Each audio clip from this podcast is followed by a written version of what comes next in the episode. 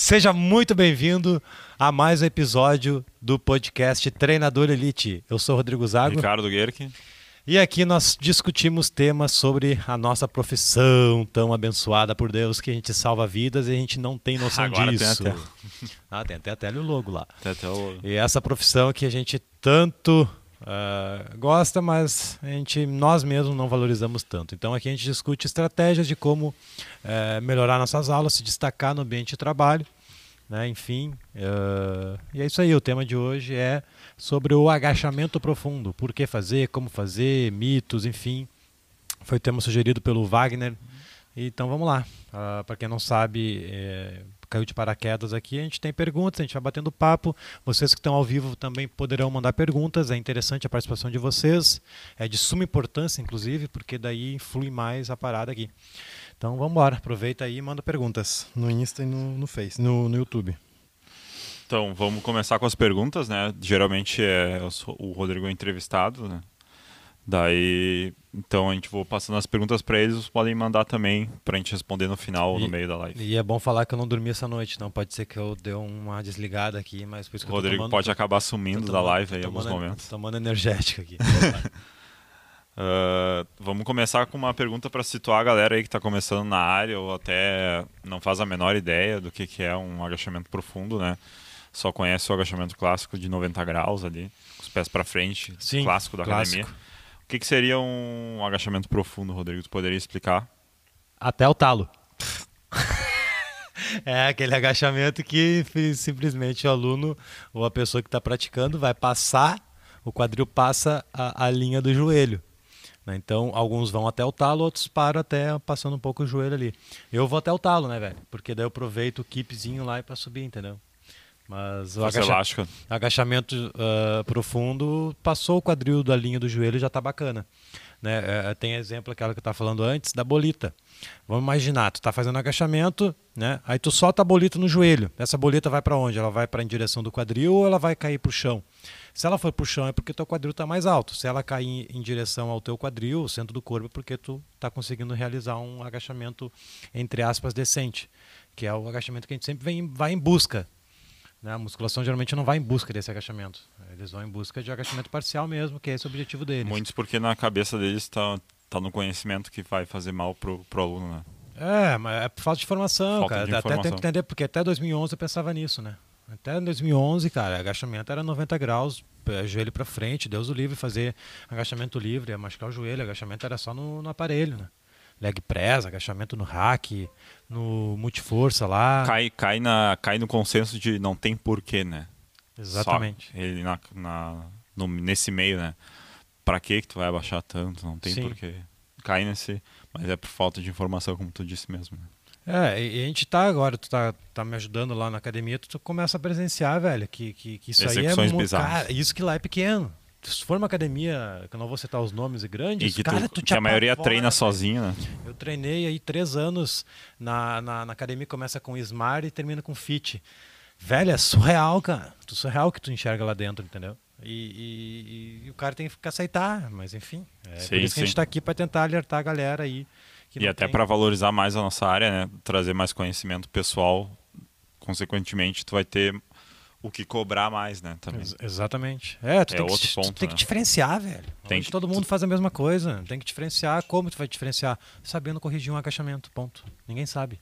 Pouca Tem- gente sabe. Tem que saber entregar resultado. Ah, então, sabendo o que é um agachamento profundo agora, para quem tem dores nos joelhos, ah, é correto agachar lá embaixo? Cara, essa questão da dor no joelho é bom perguntar, porque às vezes o cara tem a impressão de que Às o. vezes o cara acha que o agachamento profundo vai machucar o É, joelho. mas, cara, na verdade, se o cara tem dor no joelho, é devido a outras coisas. É falta de disfunção, é fraqueza, a posterior mais forte, mais fraca que a anterior. É, te- te- Tem um problema ali. Não, o problema não é o agachamento em si. Então, se ele está sentindo dor no agachamento, é por causa de outras coisas. Claro, tem que, tem que verificar. É um pouco uma condromalácia, a condromalácia tem que respeitar um pouco mais do que as outras patologias, né?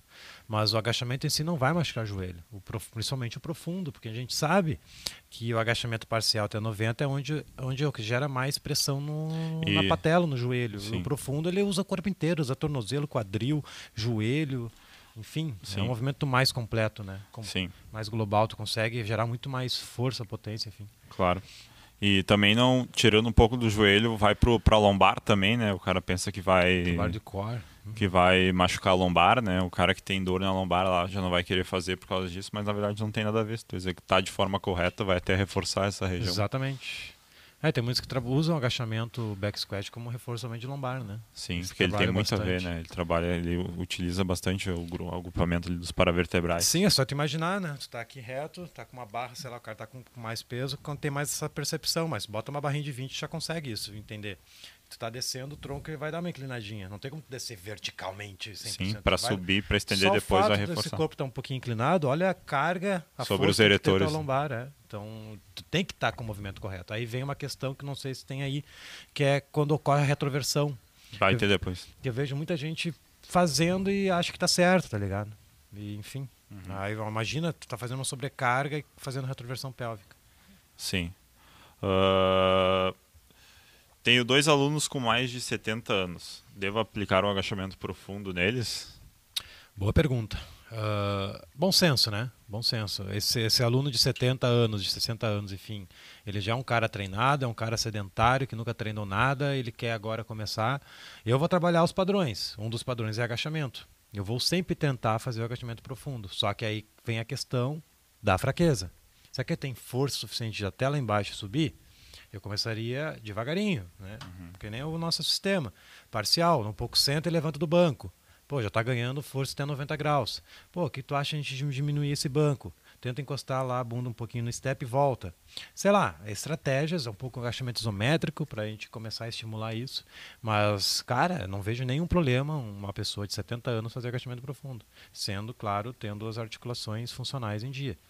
As articulações em dia.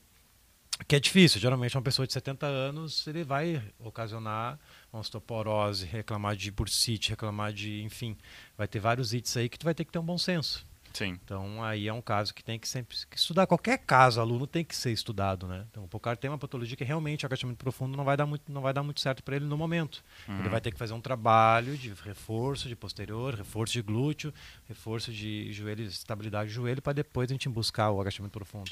Então aí falta a questão do conhecimento Às vezes até é uma questão de só reeducação do movimento. né? também. Aí Às vezes tu só. O cara tem as valências, mas ele não sabe agachar porque não ensinaram ele corretamente a agachar. Né? Aí o aluno não consegue, para, não faz, não usa mais agachamento.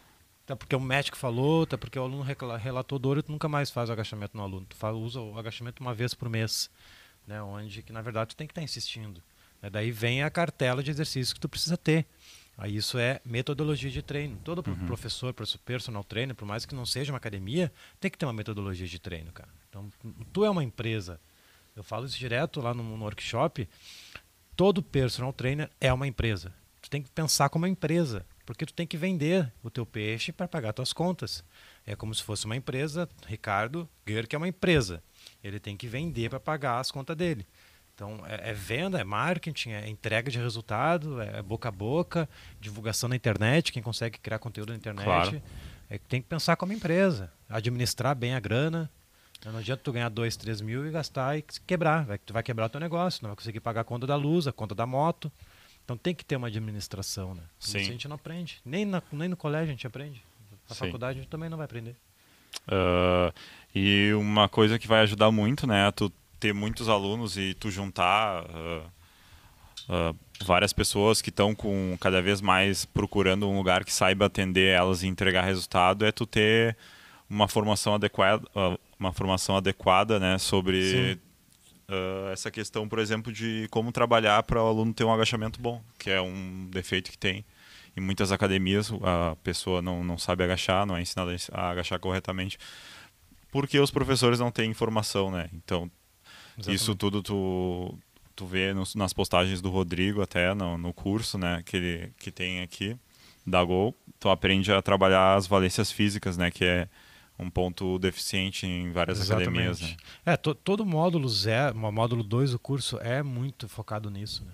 Uhum. Na questão de, de, detectar, trabalhar mobilidade e estabilidade. Agora, inclusive, em março vai ter mais uma turma do curso de mobilidade e estabilidade. Muita gente me pede, Rodrigo, eu quero só mobilidade e estabilidade. E aí, quando é que vai abrir? Então, o pessoal que está assistindo já sabe que em março é a próxima turma. É a, é a segunda turma, na verdade, né? E as inscrições para o workshop vai correr ali em meados do carnaval, ali por ali. E, Quando o pessoal estiver bebendo, as inscrições vão estar abertas. E voltando à questão do aluno ter mais de 70 anos, não vejo problema nenhum desde que o aluno tenha as valências físicas, né? Se é uma Sim, pessoa de 70 também. anos que nunca fez nada, né, vai ter que trabalhar durante meses e meses todas as valências da mobilidade, estabilidade ali, trabalhar essa questão da, do corpo do aluno, né, para ele poder ir ganhando amplitude de agachamento, né. E, e, tem pessoas que têm mais capacidade de mais uh, de descer mais, ser mais profundo o agachamento do que outras por uma questão também natural e biológica individual do, do indivíduo, né. E, então, mas sempre trabalhando mobilidade de aquecimento, que é uma ótima ferramenta para aquecer, né, ao invés de aquecer na esteira, tu vai conseguir aplicar nessas pessoas que são idosas sem problema nenhum, né? Sim. A, a não ser que essa pessoa tenha uma lesão, como tu falou antes, né? É, o, deixa eu só botar um negócio que eu esqueci aqui. Eu vou fixar um. Ah, eu comentei como Débora. É um cavalo. Eu vou comentar, eu ler aqui o comentário do Wagner. A maioria, é, é, se tratando dos idosos, uhum.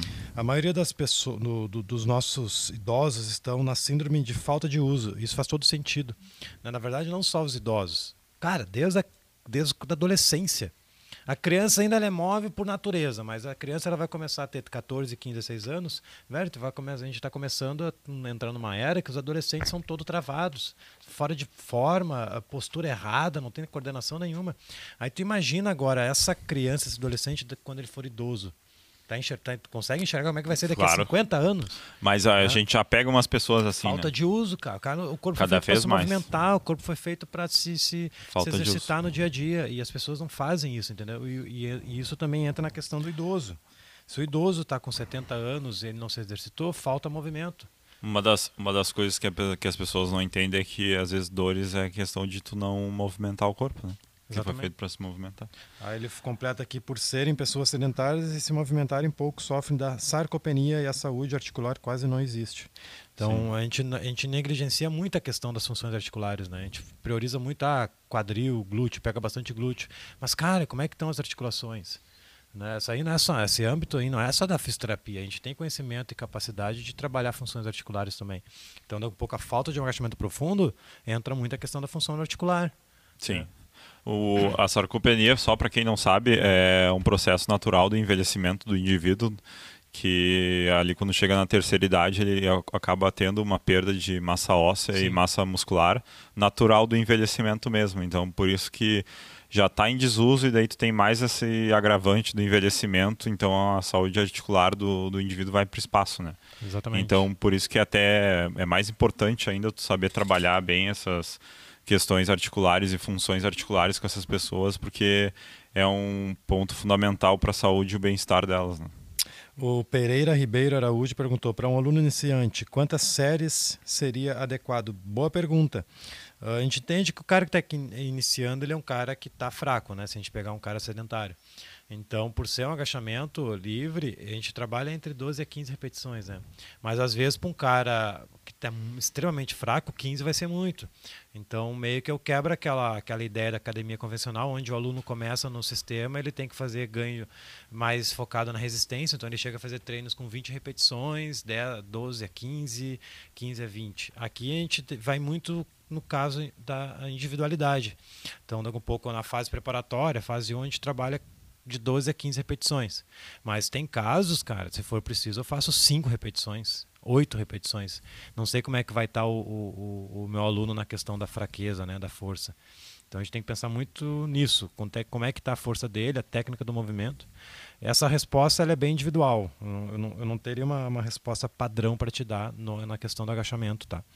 Mas é isso aí, tu tem que saber identificar qual o nível de aptidão do teu aluno. Isso aí, por isso que o, o no workshop as pessoas ganham gratuito isso e no curso a gente destaca muito mais isso, é a questão da avaliação global. Na avaliação global já tem agachamento. Então se tu Sim. aplicar a avaliação global, tu já vai saber qual é a situação do cara. Claro. Entendeu? Então, já no primeiro treino, eu vou saber, o cara mal conseguiu fazer o agachamento sobre a cabeça. Meu Deus, eu não vou botar 15 repetições, vou botar 10 no banco. Né, o mini band, daqui a pouco já começa com o mini band, porque eu vi que no, no, no, na avaliação global ele não conseguiu botar o joelho para fora. Então bota a estratégia no mini band. Uhum. Então conhecer o aluno já na primeira, segunda aula é fundamental, é, aplicando a avaliação, né? Para saber o que que para ser assertivo, né?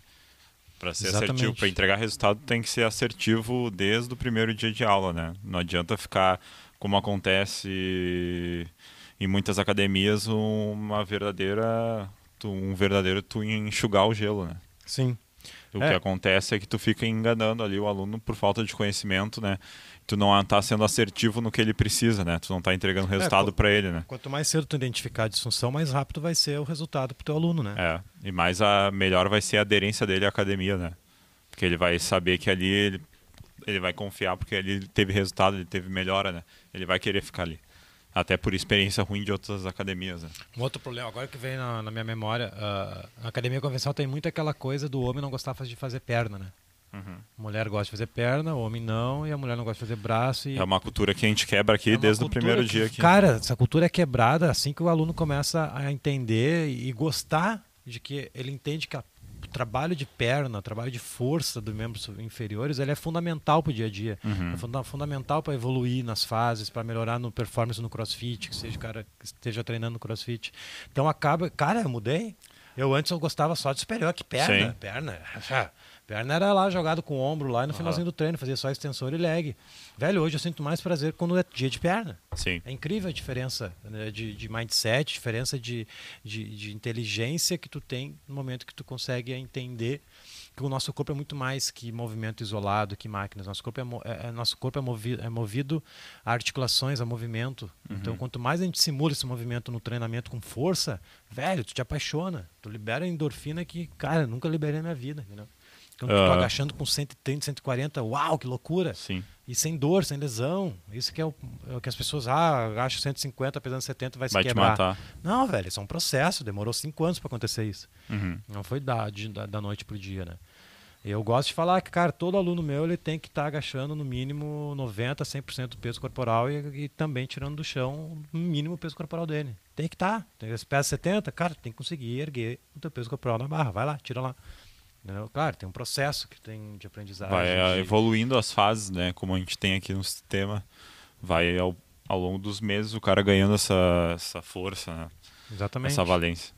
E isso aí é fantástico, velho. E as pessoas, é isso que eu abordo muito nessa, na, nessa tecla, né? Imagina tu tá dentro de uma sala de treinamento normal, convencional, e tu conseguir introduzir essa metodologia lá dentro.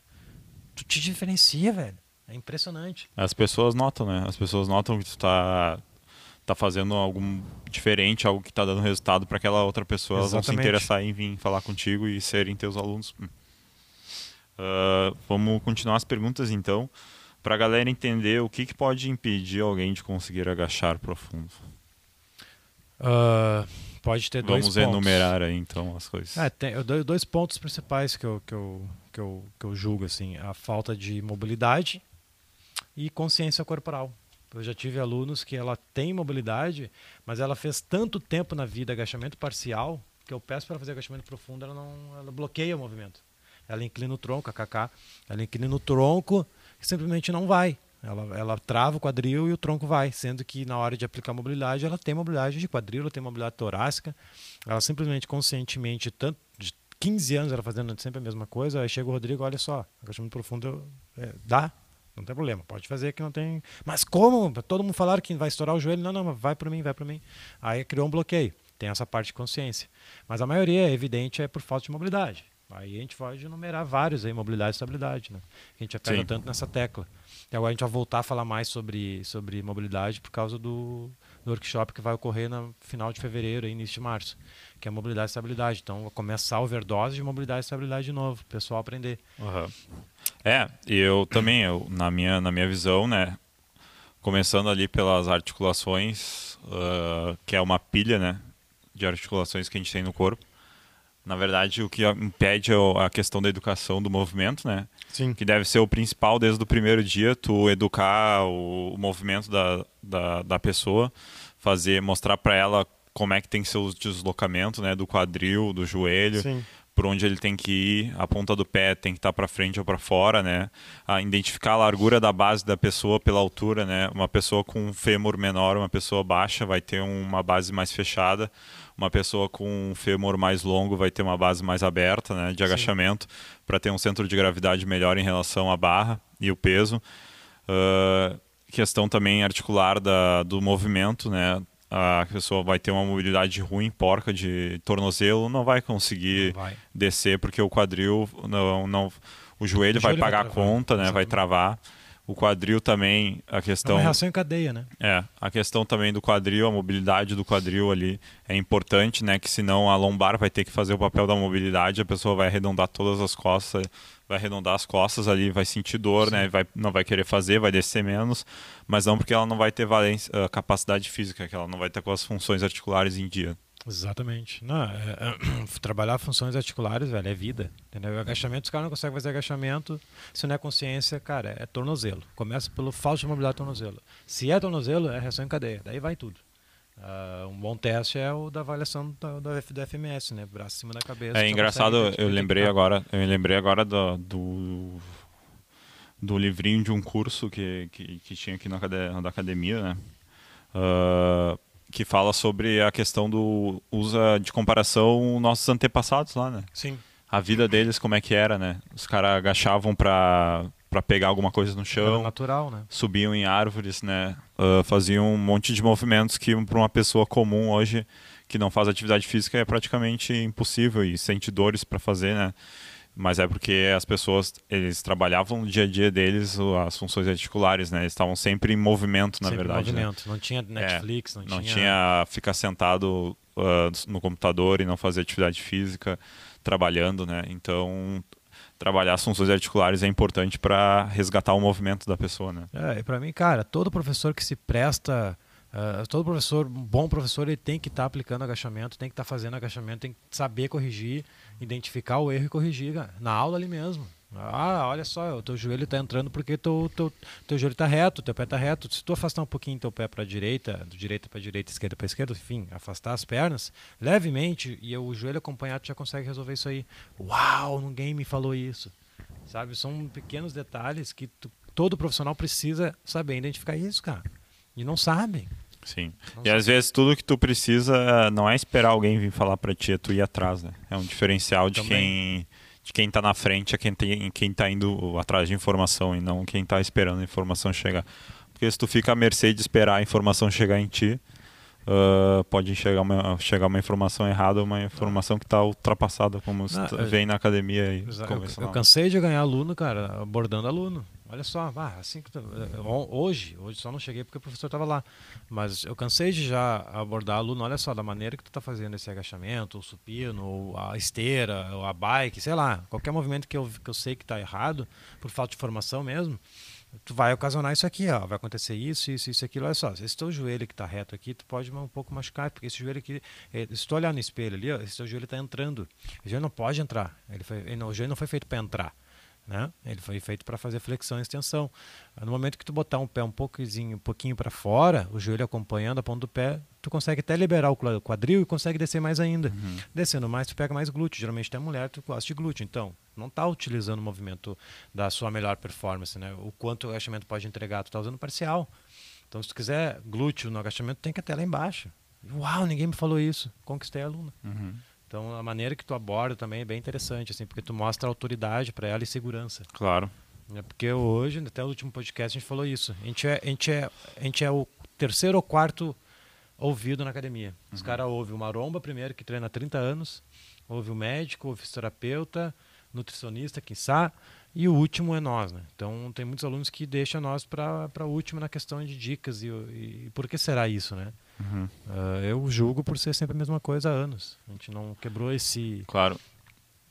A esse, gente, esse a gente, genérico. Sim, a gente deixa de ser autoridade porque até alguns alunos eles uh, é tanta coisa, é tanta mesmice assim durante tanto tempo que tu normalmente vê na academia um aluno que já está treinando há 10 anos a mesma coisa, ele já entendeu o processo do treino, a metodologia do treinamento, a ondulação que está ocorrendo ali, e daí ele acha que sabe sobre o treinamento. Exatamente. Mas ele, na verdade, é porque o, não tem, não, nunca foi mostrado para ele, nunca se mostrou para ele um, um, universo novo de, de, de, questões que ele pode evoluir e, e treinar, né? O Emerson mandou aqui: quem sente uma queimação na cadeia posterior da coxa e glúteo quando vai fazer o agachamento profundo? Cara, eu entendo que se o cara queima a cadeia posterior, tá fraco, né? Tá, tá, tá tem que trabalhar mais terra, mais stiff. Pelo que eu entendi. É tá isso, mais good tá? morning esse agachamento do é, que agachamento também. normal. Talvez o tá, faz, tá inclinando o tronco demais. Não sei, tenta explicar um pouco melhor essa pergunta aí que, que eu acho que não. Não sei se foi essa a tua, a tua resposta. O Wagner, falta de estabilidade também. Se o nosso cérebro achar que o movimento não está firme, ele vai nos limitar para se proteger. Com certeza. Isso aí, isso aí é uma inteligente. Isso né? é uma questão, isso é uma questão fundamental, né? Quando o corpo não tem estabilidade, o sistema nervoso freia, manda tu abaixar o peso, esse tipo de coisa, porque bloqueia mesmo para proteger o corpo, né? Deus não brincou, velho. Fui fazer eco do meu filho, seis semanas, 3 milímetros, coração batendo. 3 milímetros. Isso aqui, ó. Isso aqui, ó. Tu quase não consegue. E como é que o corpo não vai, não vai ser um corpo inteligente? É evidente, cara, que por ter um agachamento tem que trabalhar as funções articulares, tem que estar tudo em dia. Se um coração, se um serzinho de 3 milímetros tem um coração batendo lá dentro, como é que eu não vou dar atenção para o meu joelho, atenção para o quadril, para a lombar durante o agachamento? Então, a, a, a educação física é muito mais rica que a gente imagina. E o, a gente não, eu acho que a gente não deve usar, a gente não está usando nem 10% do que a, a potência que tem a educação Sim. física. Eu acho que lá fora isso é mais forte. Claro, lá fora já lá fora eu creio que está posso... sempre à frente, né, do que ah, aqui, cara, a gente não usa nem a 10% gente rema, da, rema, da, rema da, da, nossa força, da nossa potência, infelizmente. O CrossFit, o CrossFit o funcional, né? O CrossFit vem bombando bastante. Ah, o CrossFit que vem dominou, que, né? que vem trazendo essa questão de movimento funcional, né? Que é um movimento com amplitude tá vindo totalmente de quebra com essa essa questão de tu trabalhar de forma limitada é, mas... como um agachamento que tu vê numa academia convencional, como se tem ali na, na se tem ali na na Silva Sol, na Mariante. Silva Sol, acho. É. Se tem ali uma, um estabelecimento de um lado que prega esse, esses movimentos, né, convencionais. Sim.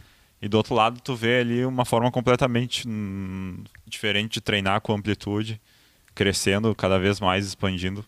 Então é, é, uma, é uma metodologia de treino que muda muito não só o dentro da academia, mas fora da academia também. O cara vai brincar com o filho dele de uma forma, com uma saúde articular muito melhor, vai com fazer certeza. o esporte dele que ele faz com uma saúde articular muito melhor, vai desempenhar muito mais papel no futebol dele que ele joga, né? É, então... Só que eu vejo muita. Como virou, virou sensação e realmente dá resultado, tem muita gente abrindo funcional. E, cara, aplicando uns treinos aleatórios a fundo. Né? É, tem muito, cara. Tem, muito. A, tem a, o, o funcional fajuto. Né? Inclusive né? o Cross aí também. Uh, inclusive o Almeres fala muito. Agora ele começou a postar uns vídeos bem legais lá, o Almeres. Ele fala muito sobre isso. Uh, questão de cross, funcional, que toda academia tem que ter um funcional. Porque tá bombando, tá vendendo.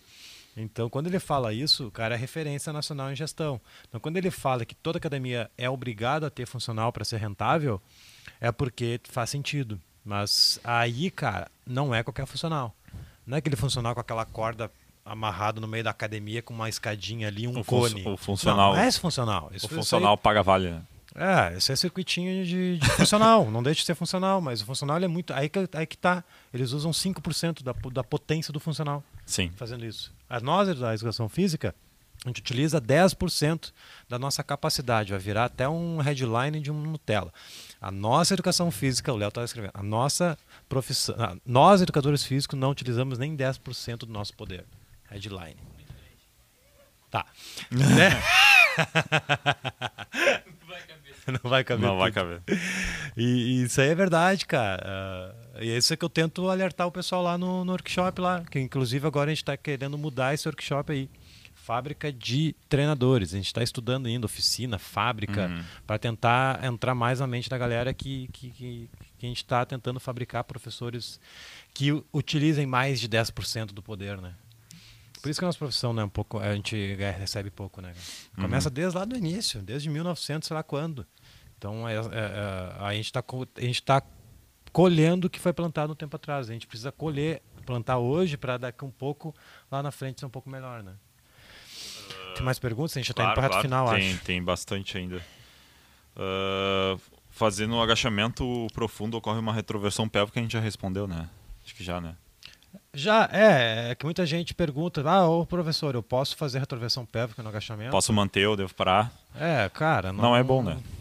Dá aquela retroversão é que tem, se for tem exagerada, até, né? Tem até aplicativos na internet vendendo programa de emagrecimento que o professor está lá fazendo agachamento com a lombar completamente arredondada, né? Uhum.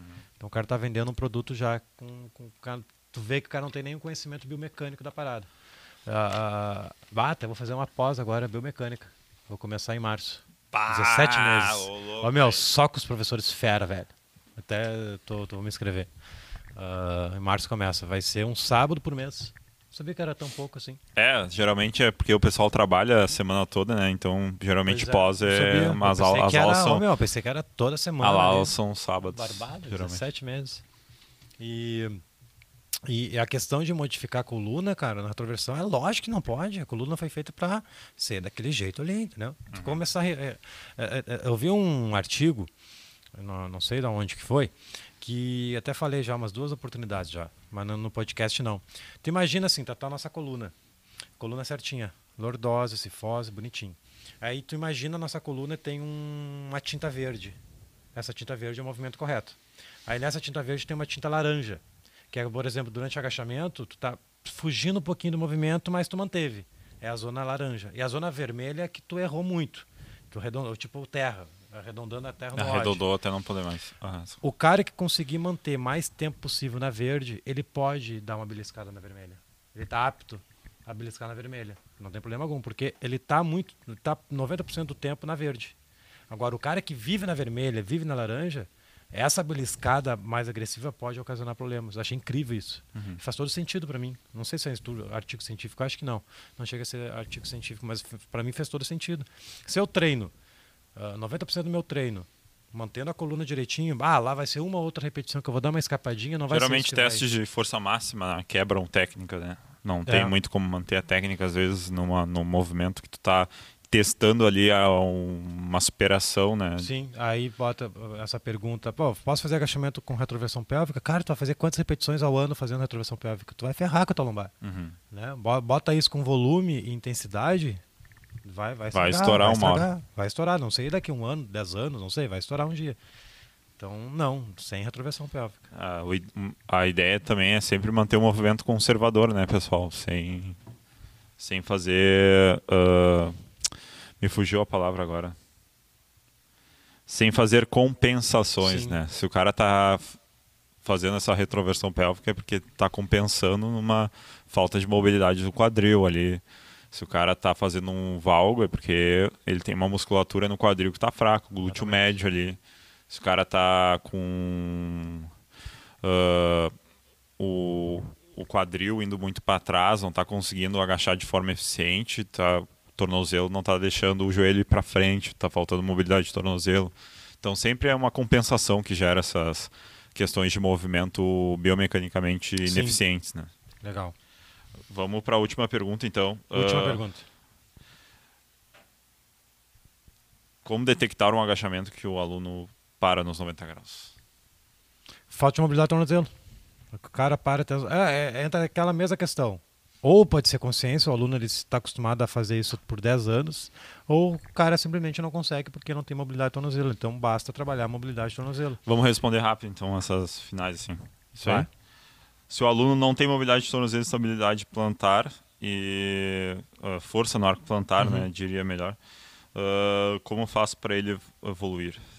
Fazendo o trabalho de mobilidade e estabilidade. Isso aí é e bem óbvio. Né? E não deixar de agachar. Exatamente. Porque não de... fazendo agachamento já vai ganhar essas mobilidades, entendeu? Falar para ele, contrai a musculatura do arco plantar o tempo todo tá fazendo Isso. as repetições do agachamento, já é um trabalho tenta, de força de arco plantar. E tenta fazer de pé descalço um mês, mais ou menos, só para ele entender que existe Sim. um arco. Que é para tu sentir o chão, tu tem que estar tá sem a, a plataforma do tênis, né? Exatamente. Principalmente os tênis de corrida que deformam facilmente são muito ruins para. Cara, esse pra... dia eu fui usar um tênis, um tênis de corrida, quase torci, quase torci o tornozelo, velho. Pra galera aí que, que, que, treina em mais essa questão de, de funcional, assim, não, quando vai para um ambiente de treinamento mesmo com peso, pulos, saltos, vai, uh, é importante até indicar para os alunos comprar um tênis diferente do tênis de corrida, né? Que atrapalha bastante mesmo. Às vezes os, os alunos vêm com um tênis que viciou já. Sim. E daí tá com o pé todo pronado. A base do solo do tênis, tu vê ali que tá toda é, afundada é. também. Então é importante dar, até dar uma indicada para trocar o tênis, né? Última per... Duas últimas perguntas. Qual a maneira correta de fazer o agachamento fundo? Uh, a fundo, ela falou, mas é, daí seria é, uma, uma passada, na verdade. É, mas eu acho que ela quis dizer profundo. É. A fundo, é, é. Misturou os dois. Na hora que eu li, misturou os dois. Uh, ah, os pés não existe uma maneira correta para todo mundo. Vai depender da envergadura do, do aluno, a mobilidade do quadril. Então, geralmente os pés tem que estar um pouquinho por fora do quadril, os pés rotados um pouquinho para fora, joelho apontando a ponta do pé e tentando manter o tronco mais reto possível. É a maneira mais a eficiente. Mantendo a lombar, né? Isso. Não vai arredondar a lombar. E na hora de, da subida, né? O corpo sobe todo em bloco, né? A coluna, o quadril não pode subir antes, né? Sim. Você vai caracterizar um good morning, estifar o movimento tem um padrão de movimento a se seguir. Peito alto sempre. É possível realizar exercícios de mobilidade de quadril sem alterar a curva lordótica? Cara, eu vi essa pergunta, achei bem interessante. Uh, pensando assim, na maioria o cara acaba, acaba curvando, né? Mas tem como sim, com certeza. É só tu evitar essa curvatura, mas vai limitar bastante. Tu vai ver que a maioria dos exercícios tu vai ter que dar uma curvatura na lombar ali. Uhum. Mas tem exercícios que tu consegue trabalhar a mobilidade de quadril. Mas daí tem que testar. Isso. É, Vai indo até onde tu consegue, não né? Não vejo problema. Sem, sem fazer essa lordose. É, o Wagner comentou, se não me engano, foi a postagem do Stuart McGill, MC Gill, sei lá, MC, uhum. que gerou essa imagem dizendo, eu acho que foi mesmo, cara. Eu não sei se foi tu que me mandou, não sei, é tanta informação que eu não lembro. Mas é isso aí, que as zonas verde para meio laranja não seria lesivo. Então tá, galera. Uh, estamos indo para o final. Eu quero agradecer a presença de todo mundo aí que esteve ao vivo conosco, no, no, no YouTube, no Instagram, enfim. Para quem está no YouTube, se inscreve no canal. Para quem está no, no IGTV assistindo ao vivo depois, deixe seu comentário aqui embaixo sobre algum tema, enfim. E é isso aí. Algum agradecimento aí? Não? Não, não. pais? Não, tranquilo? Então tá. Aí, valeu, valeu meu querido. Valeu. Até mais.